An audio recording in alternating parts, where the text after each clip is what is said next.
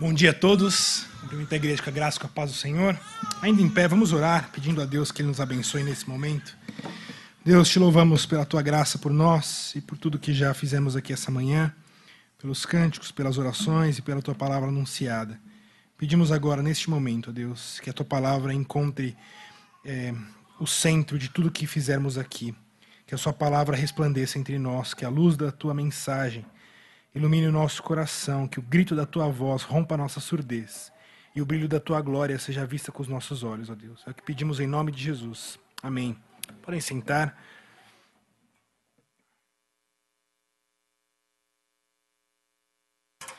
Nós estamos estudando o livro de Hebreus e hoje nós meditaremos no capítulo 4. Peço que você abra aí na sua Bíblia ou no seu dispositivo. Hebreus, capítulo 4. Leremos de verso 1 até verso 13.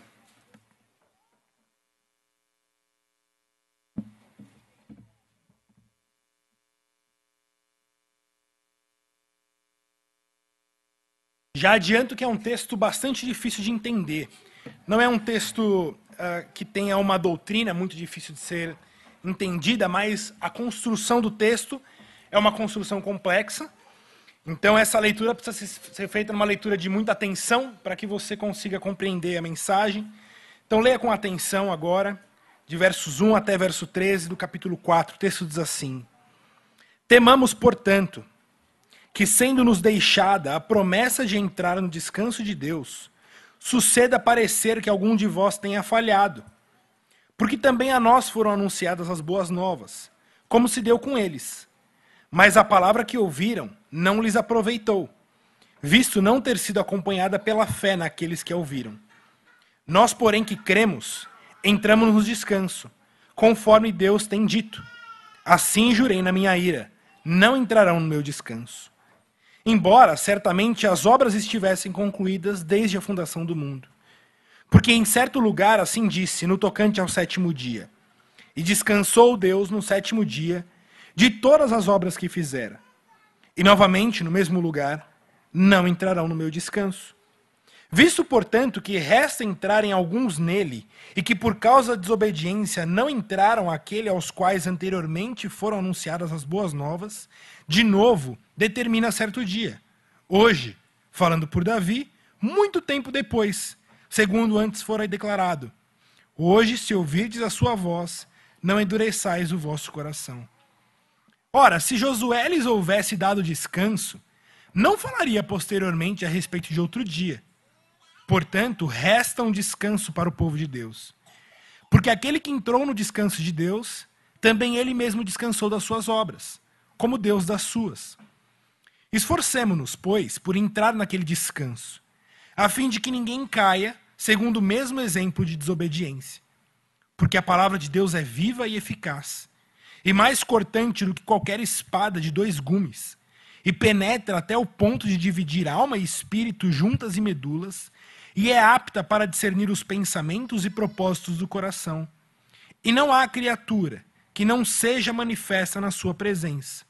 Pelo contrário, todas as coisas estão descobertas e patentes aos olhos daquele a quem temos de prestar contas. Essa é a palavra do nosso Deus. E se você prestou atenção, você viu que de fato é uma palavra um pouco difícil de ser entendida numa primeira leitura, não é verdade? Mas a gente precisa partir ah, para entender esse texto daquilo que foi falado na semana passada. Se você estava aqui na semana passada, ou se você não estava, fique tranquilo que eu vou relembrar aqui. Mas na semana passada nós falamos sobre a incredulidade. Quando o texto nos fez olhar para trás e lembrar daquele povo que foi tirado da escravidão do Egito e levado ah, por uma peregrinação no deserto de 40 anos. Aquele povo que murmurou, aquele povo que não creu de fato nas promessas de Deus. Que com a boca diziam crer, mas que de fato no coração não criam em Deus. E nós vimos na semana passada que aquele povo, de toda aquela multidão, aproximadamente duas milhões de pessoas que saíram do Egito, de todo aquele povo, somente duas pessoas entraram na terra de Canaã. Josué e Caleb.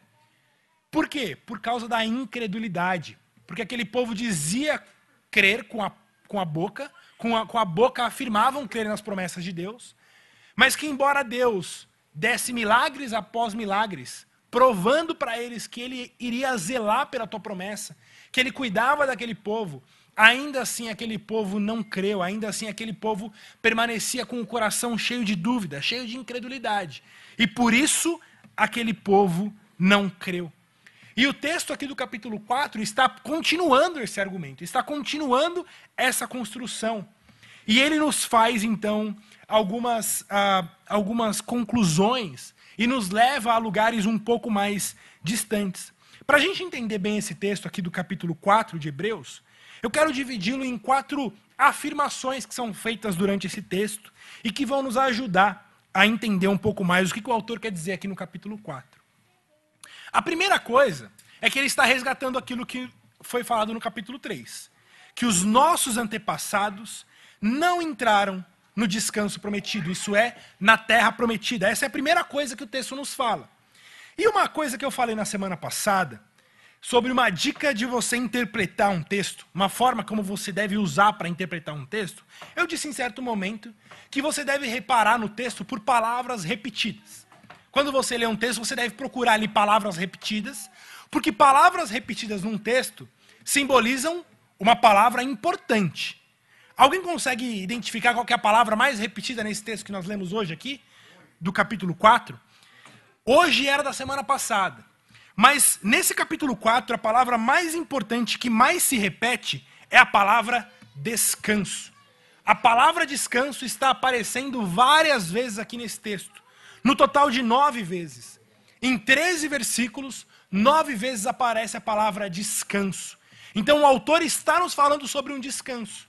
E a primeira forma como ele aborda esse tema do, do descanso é nos fazendo olhar para trás, lembrando do povo que saiu do Egito. Lembrando que aquele povo que saiu do Egito não alcançou descanso. Aquele povo, por causa da incredulidade, não chegaram nesse descanso. E o descanso era aquela terra prometida. Eles que peregrinaram por 40 anos estavam almejando chegar naquele descanso. É igual você quando vai fazer uma viagem muito longa de carro e você já não aguenta mais aquele cansaço da estrada, e você está ansioso por chegar no descanso, você está ansioso por chegar no seu destino final. Assim era aquele povo peregrinando no deserto, almejando aquele descanso, almejando aquele destino. Veja no verso 3 do nosso capítulo 4, diz assim: Conforme Deus tem dito, assim jurei na minha ira, não entrarão no meu descanso. Embora certamente as obras estivessem concluídas desde a fundação do mundo. E no verso 5, novamente no mesmo lugar, não entrarão no meu descanso. O autor, na semana passada, nos exortou para que a gente creia com confiança. Ele fez uma exortação para que a gente tenha fé no Senhor, mas não uma fé de boca, mas uma fé de coração. E para isso ele nos fez olhar para trás, nos fez olhar para os nossos antepassados e lembrar dos nossos antepassados no deserto, que não entraram no descanso, não entraram em Canaã. E agora, como um argumento para a nossa fé, para que a gente creia, ele agora também nos faz olhar para frente. O autor nos fez olhar para trás e falar: lembre dos seus antepassados, que não creram e por isso não entraram no descanso. Mas agora, para que a gente creia e para que a gente deposite confiança e fé nesse Senhor, o autor também nos faz olhar para frente nos faz olhar para que nós também temos um descanso prometido. Veja no verso 1, quando ele diz: sendo-nos deixada a promessa de entrar no descanso de Deus. O autor está falando que essa promessa do descanso, da gente descansar, não era somente uma promessa para o povo lá no Egito, mas é uma promessa que permanece para a gente. Para a gente também há uma promessa de descanso. E ele, para falar sobre esse descanso que a gente terá, ou esse descanso que nos é prometido, ele nos traz aqui duas simbologias. Dois símbolos de outros descansos que foram prometidos no Antigo Testamento, que foram declarados no Antigo Testamento. Veja no verso 4, ele diz: Porque em certo lugar assim disse no tocante ao sétimo dia, e descansou Deus no sétimo dia de todas as obras que fizeram primeiro símbolo que o autor nos traz aqui para falar do nosso descanso, ele lembra da criação. Vocês se lembram do relato da criação, de que Deus criou o mundo em seis dias e no sétimo dia Deus descansou. E essa ideia, essa informação de que Deus descansou, traz uma imagem para a gente que, da mesma forma como Deus descansou da sua obra, nós também temos uma promessa de que nós descansaremos. Veja, a ideia de Deus descansar da sua obra não é que Deus estava cansado, de que criar o mundo deu muito trabalho, e que Deus estava com dor no corpo, Deus eh, não aguentava mais todo aquele trabalho que deu, criar todas as florestas, o oceano, os animais, e Deus estava muito cansado e agora ele precisava descansar para o seu corpo se recuperar.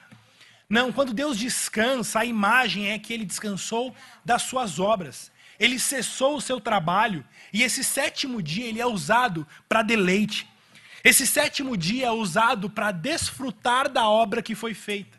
Então Deus trabalha por seis dias, criando o mundo, e nesse sétimo dia é o dia que Deus deleita. Deus se deleita na sua obra. Deus cessa o seu trabalho e ele descansa.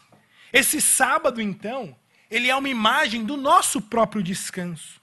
Uma imagem de que o nosso descanso prometido também é um descanso de, das nossas obras. É um descanso em que, alcançando, nós descansaremos de todo o enfado, de todo o cansaço, de todo o trabalho de nossas mãos.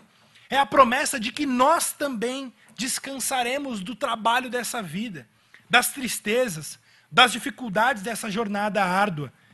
Porque veja o que ele diz no verso 10: Aquele que entrou no descanso de Deus, também ele descansou das suas obras, como Deus das suas. Esse descanso que nos é prometido é um descanso assim como Deus descansou da obra da criação. Assim como Deus encerra todo o trabalho e agora ele simplesmente se deleita naquilo que foi feito, esse descanso que nos é prometido é um descanso que também você descansará de todas as suas obras. Você também descansará de todo o seu cansaço. Você também descansará de todo o seu esforço. E você apenas se deleitará. Você apenas se deleitará e glorificará a Deus por esse descanso. É o descanso da contemplação. É hora que você não vai mais trabalhar, mas você vai contemplar. Mas de que trabalho nós estamos falando aqui? Será que é o trabalho, o seu trabalho, de segunda a sexta que você faz lá? É o trabalho na tua empresa? É o trabalho que você tem a cada dia de ganhar o seu dinheiro?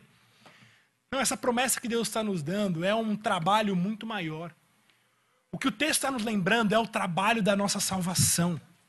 Deus está nos apontando a um descanso do nosso trabalho de querermos ser salvos. O mundo está atrás de salvação. O mundo está buscando salvação. Nós olhamos para todas as religiões do mundo, e todas as religiões do mundo oferecem para você um certo tipo de trabalho, que se você cumprir aquele trabalho, você será salvo. E esse trabalho, ele vem a partir da religião mais ah, diferente que você possa encontrar, você sempre entrará ali e encontrará um trabalho para ser realizado. Se você for, por exemplo, para o Espiritismo, o Espiritismo te dará um trabalho.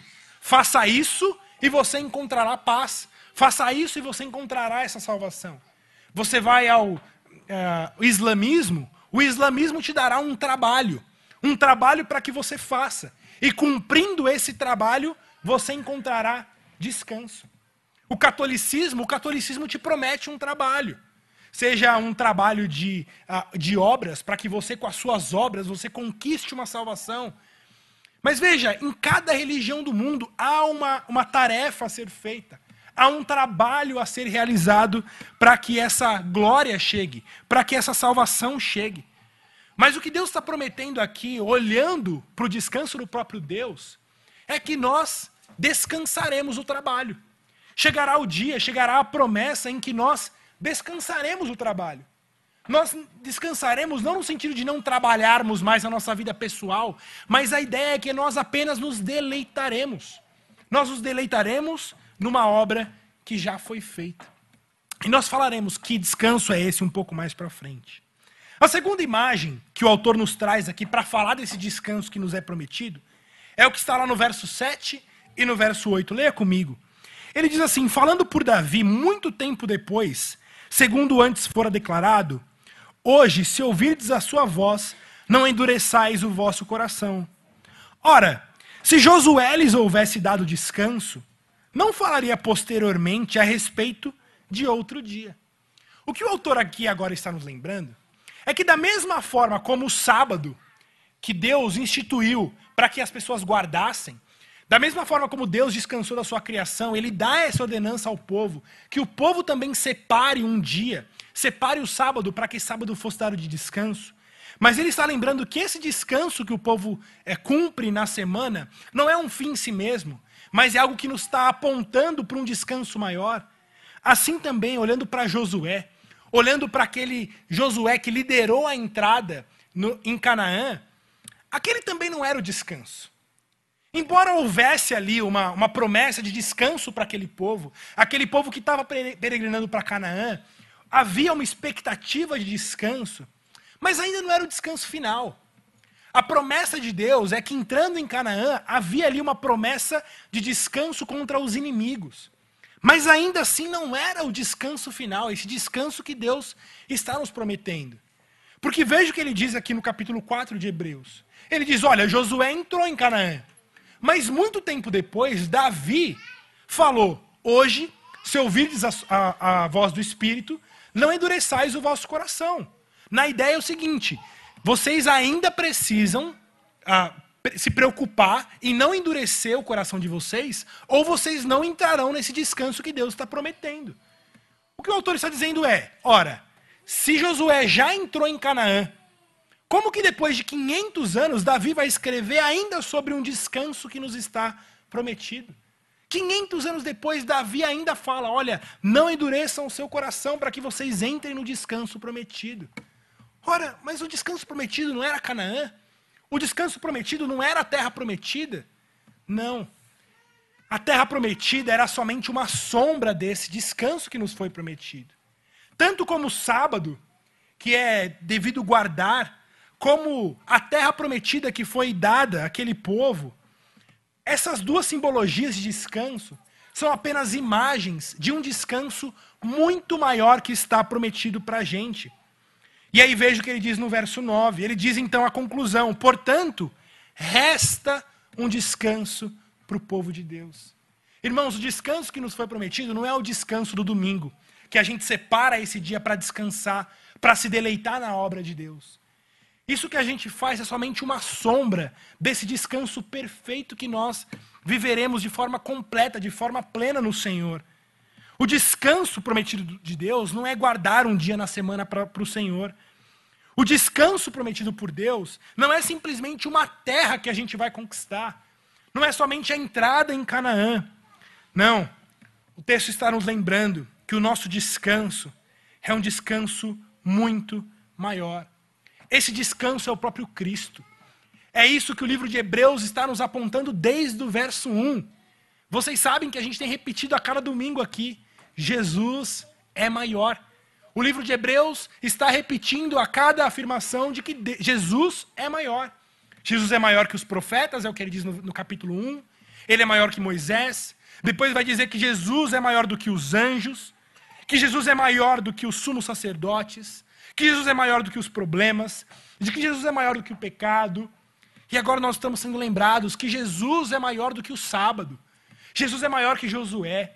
Jesus é maior do que Canaã. Jesus é maior do que qualquer descanso que você encontre nessa vida.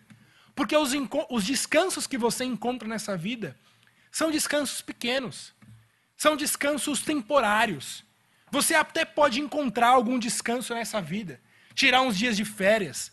Ir para uma casa de praia. Ir para uma casa de campo. Fazer coisas que o dinheiro compra. E que você proporciona para sua alma certo tipo de descanso. Mas você sabe você sabe que dinheiro nenhum, casa nenhuma, é, nenhuma, nenhum tipo de estrutura social que você tenha é capaz de trazer um descanso, que é o descanso da alma. Há tantas pessoas que dizem que são tão pobres, tão pobres, que só têm dinheiro. Já ouviram essa frase? Porque são pessoas capazes de comprar absolutamente qualquer descanso que esse mundo pode proporcionar. Mas ainda assim a alma está aflita. Ainda assim o espírito não encontrou descanso no Senhor. Ainda assim há o medo da perdição, há o medo da morte, há o medo da destruição. E a cada fio branco que aparece na cabeça, há uma sentença de morte que está a cada dia mais próxima. Essa morte que chega sobre todos nós, sobre todos nós, desculpa, e que chegará sobre todos nós. E por isso nenhum dinheiro no mundo, nenhuma estrutura é capaz de trazer para você o seu descanso. Jesus é o nosso descanso, porque só Jesus traz de fato descanso ao nosso pecado. Só Jesus traz de fato descanso à nossa condenação. Lembrar que Jesus é o nosso descanso é lembrar que a salvação é completamente obra dele e não obra nossa. Vocês se lembram que eu disse de que todas as religiões do mundo têm uma tarefinha para que você cumpra, para que você seja salvo? Faça isso e você será salvo. Mas o cristianismo é a única mensagem que vem dizendo: eu faço tudo. Eu, Cristo Jesus, eu fiz tudo. O seu trabalho é unicamente descansar. Apenas descanse, apenas confie. Você não vai ser salvo por nada do que você faça. Você não vai ser salvo por nenhuma obra que você possa produzir. Você pode ir de joelho daqui até Aparecida. Você pode ajudar os mais pobres. Você pode dar a sua vida em favor de uma comunidade ah, ah, pobre de outro país. Você pode orar e rezar e fazer todas as preces dessa vida possíveis e imaginárias. Você pode ajudar todas as velhinhas a atravessarem a rua. Mas nada disso é suficiente para te levar ao céu. Absolutamente nada disso é suficiente para te dar a salvação. Porque a salvação não é algo que a gente conquista com a nossa força. A salvação não é algo que a gente conquista com a nossa obra, mas é algo que Jesus conquistou completamente. Por isso a promessa de Deus é esse promessa de descanso.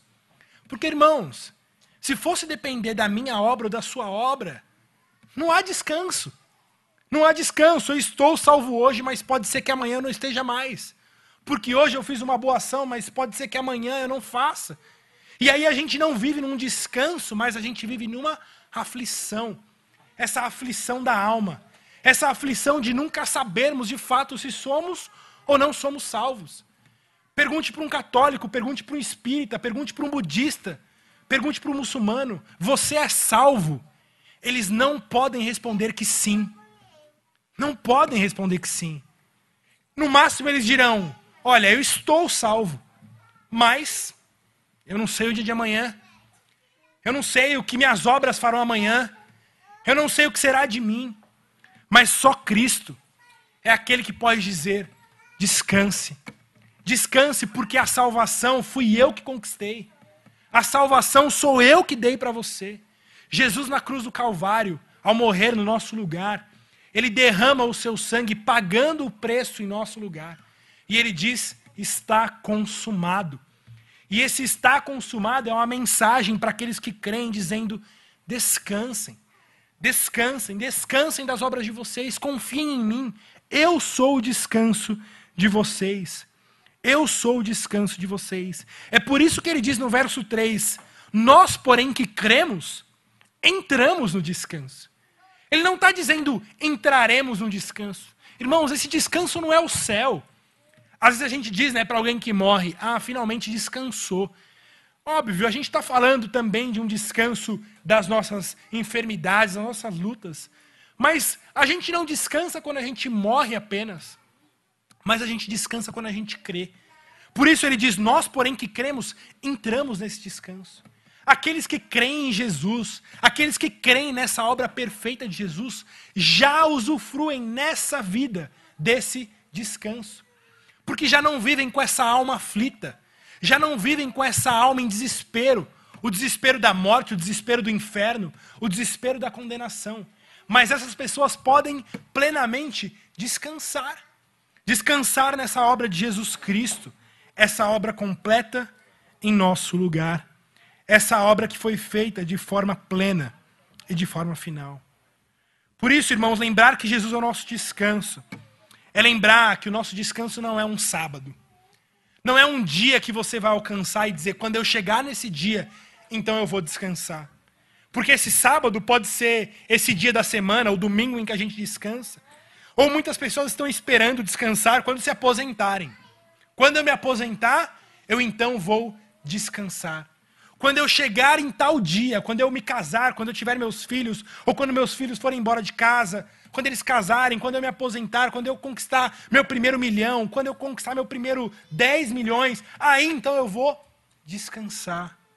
Mas você está dizendo, não, nada disso pode te proporcionar esse descanso que só Jesus vai te proporcionar.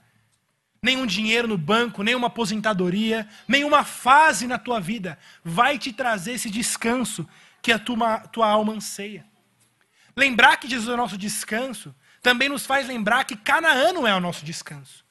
Não é um lugar que você esteja. Muitas pessoas colocam o seu descanso não para um dia, mas para um lugar. Eu não aguento mais o Brasil. Eu quero me mudar para outro país. Porque esse país aqui é muito cansativo.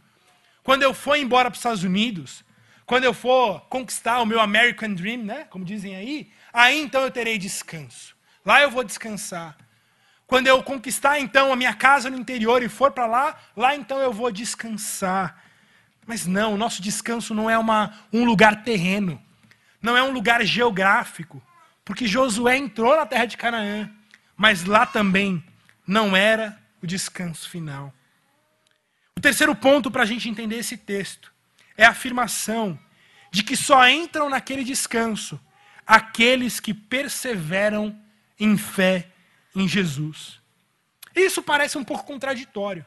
Como assim só entram no descanso aqueles que perseveram? Se nós acabamos de dizer que aqueles que creram já entraram no descanso, e que Jesus fez tudo por eles, e que Jesus já cumpriu absolutamente tudo. Isso porque, irmãos, a nossa fé, aquilo que a gente crê em Cristo, a gente viu na semana passada, é algo que deve ser repetido todos os dias. Por isso o texto diz: Hoje, se ouvirdes a minha voz, não endureçais o vosso coração. A prova de que de fato cremos em Cristo é de, continu é de que continuamos a crer a cada dia. É de que a nossa fé ontem ela é mais forte hoje. O nosso arrependimento de ontem é o nosso arrependimento de hoje. Se amanhã você der as costas para Cristo e quiser mais uma vez conquistar esse descanso pela força do teu braço, não há esperança para você. Não há esperança para você. O que nos dá esperança desse descanso, o que nos dá esperança dessa paz, é continuarmos agarrados unicamente em Cristo. Por isso, o verso 11 diz: Esforcemo-nos, pois, por entrar naquele descanso, a fim de que ninguém caia, segundo o mesmo exemplo de desobediência. Parece que o texto está entrando em contradição. Porque lá atrás, nós vimos que nós já entramos nesse descanso. E agora ele está dizendo entrar num descanso. Ele está dizendo de uma coisa futura. Lá atrás, ele diz que nós devemos descansar, porque a salvação não é obra nossa. Mas agora ele diz uma palavrinha aí, esforcemos-nos. O que, que o texto quer dizer? Há algo na teologia que se chama de já e não ainda. Já e não ainda. O descanso que nós temos em Cristo faz parte desse já e não ainda, o já e ainda não. Nós já estamos no descanso de Cristo? Sim, já estamos. Mas ainda não. Ainda uma glória por vir. Embora a gente já usufrua desse descanso de Cristo, o descanso que nós estaremos quando Ele redimir todas as coisas é um descanso ainda maior. É um descanso não só da alma, mas é um descanso do corpo, é um descanso completo. É um descanso, como nós lemos no Salmo 37, em que os ímpios já não mais existirão. Os nossos inimigos já não estarão mais em nosso meio. Alguém já disse de que a salvação é algo que acontece no passado, no presente e no futuro. Nós fomos salvos da condenação do nosso pecado. Agora, nós estamos sendo salvos do poder desse pecado. Mas no futuro, nós seremos salvos da presença do pecado. Veja, a salvação é, é algo que acontece no passado, acontece no presente e acontece no futuro. Assim também esse descanso de Jesus. É um descanso que já chegou até nós. É um descanso que nós estamos usufruindo agora.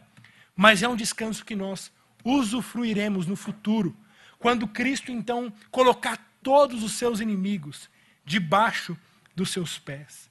Mas o que é esse esforço que o texto fala? Por que ele fala então de se esforçar? se esforçar para encontrar esse descanso, se nós acabamos de ver que Jesus já conquistou esse descanso de forma completa. Esse esforço, irmão, irmãos, é um esforço por descansar. É um esforço por entregar as armas. É um, é um esforço por desistir de lutar contra Deus. Porque a nossa natureza, a nossa velha natureza, é uma natureza que está a todo momento querendo de novo lutar contra Deus. De querer novamente colocar as nossas obras no lugar das obras de Cristo. É uma, é uma alma que, que, que quer a todo momento colocar a gente como protagonista da história da nossa própria salvação. Por isso o texto diz: se esforcem para não lutar contra Deus. Se esforcem para desistir dessa luta. Desistam. Desistam de lutar contra Deus. Simplesmente descansem. Descansem em Cristo. Não se afastem desse Cristo. Lembrem-se que o autor está escrevendo isso para os hebreus, uma geração de judeus que estavam crendo em Cristo, que creram nessa mensagem de Jesus, mas que agora, depois das perseguições, depois dos sofrimentos, muitos estavam pensando se de fato fizeram a melhor escolha. Se de fato o melhor não era a religião judaica, sem Cristo, eles estavam então querendo misturar um pouco de judaísmo com cristianismo, numa ideia de que assim, ok, Jesus nos salva, mas vamos fazer a nossa parte, vamos fazer as nossas obras, para que a gente também alcance essa salvação. Por isso o texto está dizendo: não, não voltem atrás. Não voltem atrás. Porque se vocês voltarem atrás, vocês estão abrindo mão de Cristo. Abraçar a Cristo significa abandonar todo o nosso esforço para trás. É impossível agarrar a Cristo trazendo em nossas mãos as nossas próprias obras. Quando a gente vai a Cristo e se agarra nele, quando a gente de fato deposita nossa fé em Jesus, a gente precisa abandonar toda a justiça própria. A gente precisa reconhecer diante de Deus que nada do que a gente faça é capaz de nos trazer a nossa salvação. Por isso o texto diz: se esforcem e esse esforço é um esforço de descanso. Se esforcem por lembrar, se esforcem por estarem em Cristo e lembrar que somente Ele é capaz de trazer a salvação para você. De que nada que você faça vai te salvar. Se esforcem por não abandonar essa fé que vocês receberam. Se esforcem por estarem em Cristo. Se esforcem, se esforcem. E como será feito esse esforço? Como que a gente se esforça então por estar em Cristo? Como que a gente não abandona esse Cristo? Como que a gente não abandona essa fé que um dia a gente recebeu? O texto vai, vai responder dizendo que a gente fará isso se nós estivermos presos na palavra. É a palavra que fará isso com a gente. É a palavra que nos manterá unidos a Cristo Jesus. Veja o que ele diz lá no começo do capítulo. Ele diz: Temamos, portanto, que, sendo nos deixada a promessa de entrar no descanso de Deus, suceda parecer que algum de vós tenha falhado. Porque também a nós foram anunciadas as boas novas, como se deu com eles. Mas a palavra que ouviram não lhes aproveitou, visto não ter sido acompanhada pela fé naqueles que a ouviram. O que o texto está dizendo é: aqueles nossos antepassados também ouviram a palavra. Mas sabe por que eles não usufruíram desse descanso? Porque eles não uniram a palavra à fé. Se só houver palavra, se a gente só ouvir a palavra de Deus, ela não tem absolutamente qualquer poder sobre nós. Ela não faz qualquer coisa sobre nós. Ela não é aproveitada, como diz o texto. Só ouvir a palavra, só estar em contato com a palavra, só ouvir que Jesus é suficiente, só ouvir que Jesus é nosso Salvador, só ouvir que Jesus morreu em nosso lugar, só ouvir que Jesus é nosso descanso, isso não tem absolutamente nenhum valor se você não crer. Se você não depositar nesse Cristo essa fé.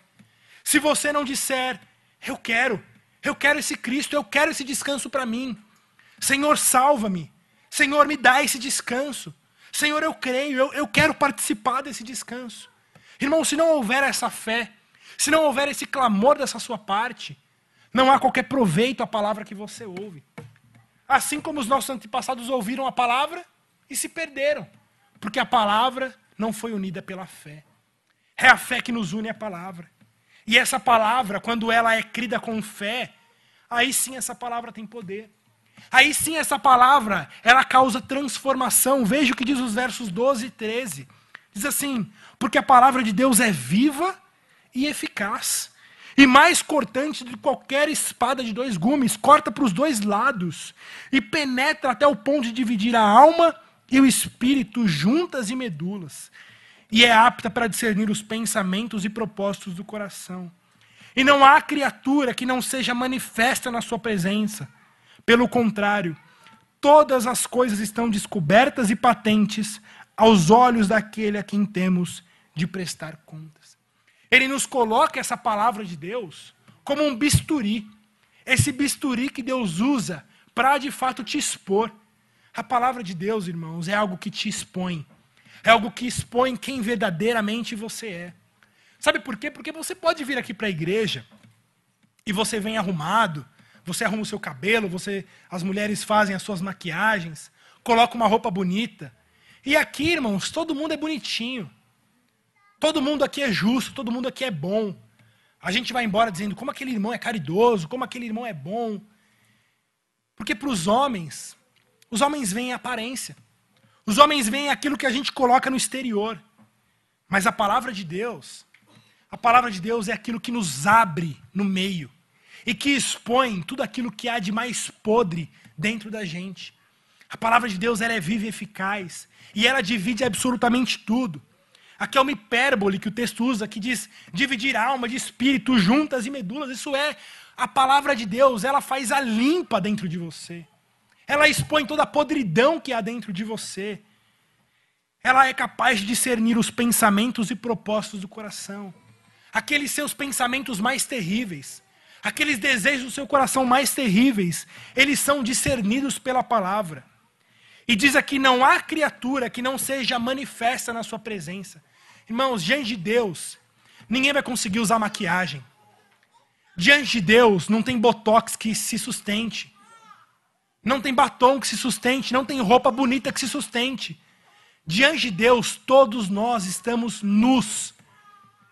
Diante de Deus, todos nós estamos nus. Os nossos pecados, os nossos pensamentos, os nossos maus desígnios, por isso texto diz: se você quer ser salvo pelas suas obras, para você só há uma terrível expectativa de destruição, porque a palavra vai te colocar pelado diante de Deus. Diante de Deus você estará sem completamente, sem nenhuma defesa. Diante de Deus, você estará com toda a sua podridão diante dele. Isaías vai dizer que as nossas obras de justiça diante de Deus são trapos de imundícia.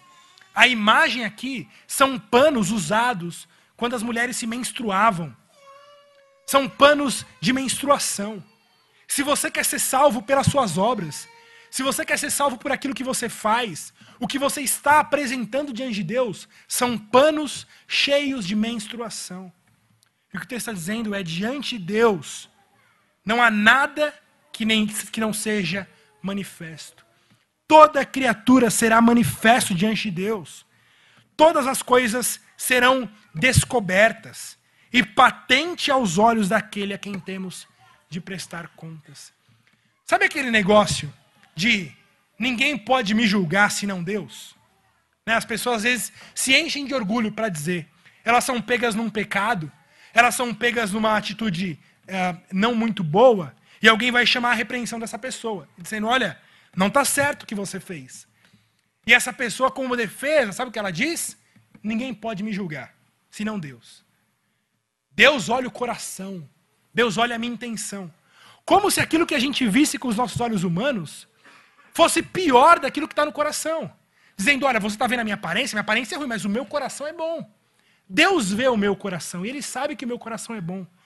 Irmãos, a ideia é completamente oposta a isso. Você é capaz de enganar os outros pela sua aparência, mas você não é capaz de enganar Deus. Deus sabe o que há no teu coração.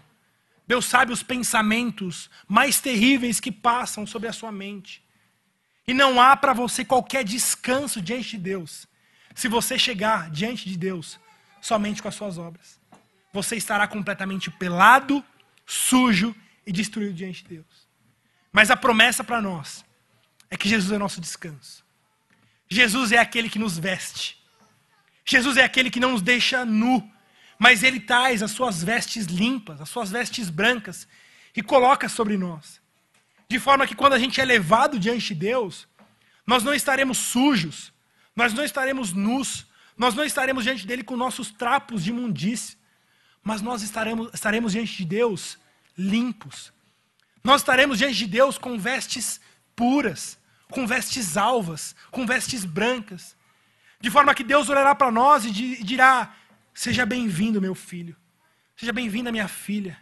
Entra no descanso do teu Senhor. Entra no gozo do teu Senhor. Por causa das nossas obras? Por causa do nosso esforço? Não. Mas por causa do descanso que Cristo Jesus conquistou em nosso lugar na cruz. Por causa desse descanso que Jesus conquistou em nosso lugar. É essa palavra que nos é prometida. É esse descanso que nos é prometido. Um descanso muito maior do que o sábado. Um descanso muito maior do que Canaã. Mas é o descanso de todas as nossas obras. Porque nós nos lembramos que não seremos salvos pelas nossas obras, mas nós somos salvos unicamente por Cristo. É esse Cristo que nos salva. É esse Cristo que nos traz salvação. Por isso, irmãos, a mensagem para nós hoje, a conclusão para nós hoje, é uma mensagem de desista. Desista de lutar contra Deus. Desista de querer produzir frutos por você mesmo, como se você fosse capaz de alcançar essa salvação. Desista de encontrar descanso nessa vida, com o seu dinheiro, com, com a sua capacidade de trabalho. Desista, você não encontrará descanso. A tua alma permanecerá aflita. Você continuará nu diante de Deus. A mensagem para nós é descanse. Descanse em Cristo Jesus. Ele é capaz de trazer esse descanso para você. Ele é capaz de vestir você com essas vestes brancas. Ele é capaz de trazer esse descanso verdadeiro. Não somente um descanso do seu trabalho, mas um descanso dessa paz. Essa paz que excede todo entendimento. Essa paz, esse descanso que vem mesmo quando os dias são maus. Essa paz, esse descanso que vem mesmo quando as coisas não vão bem. Mas que nós nos lembramos que Cristo já nos trouxe esse descanso. E que, e que diante de Deus, tudo isso foi conquistado em nosso lugar. Por isso, a mensagem final é a mensagem como nós abrimos esse culto. É Jesus chamando você, dizendo: Vinde a mim. Vinde a mim, você que está cansado e sobrecarregado, e eu te aliviarei. Tomai o meu jugo e aprendei de mim, porque eu sou manso e humilde de coração, e achareis descanso para a vossa alma. Essa é a chamada de Cristo para todos nós. Vocês que estão cansados e sobrecarregados, vinde a mim e eu vos aliviarei. Irmãos, vamos a Cristo. Vamos a Cristo. Entreguemos-nos a Cristo. Clamamos por Cristo. Porque Ele vai nos aliviar. E Ele nos dará esse descanso. Um descanso que nada nesse mundo pode nos trazer. E que só Jesus pode nos dar. Eu quero encerrar lendo mais uma vez a nossa oração comunitária, pedir para o Freitas colocar para a gente. Quero mais uma vez orar a nossa oração, porque ela tem tudo a ver com aquilo que a gente leu e ouviu hoje. Eu quero também convidá-los a orar mais uma vez, todos nós juntos, esse texto. Vamos orar? Ó Deus, fonte e autor de toda bondade e que governa todo o mundo, não permita, por nenhum vento de doutrina, sejamos seduzidos pela prosperidade dos perversos mas faça que nos entreguemos por inteiro ao seu serviço e à contínua meditação da sua lei. Rogamos que ao final dessa vida, quando o Senhor virá para julgar vivos e mortos, nós estejamos agarrados ao Salvador e Redentor. E pedimos tudo isso em nome do seu Filho amado, Jesus Cristo. Amém. Que essa seja uma verdadeira oração do teu coração que você descanse no serviço de Deus, que você medite nessa obra de Deus por nós, e que você seja encontrado agarrado em Cristo Jesus, agarrado nessa segurança, essa segurança que só Jesus pode nos trazer, porque Jesus é nossa segurança, e que nós somente estamos seguros em Suas mãos. Amém? Vamos cantar, vamos ficar em pé para louvar ao Senhor.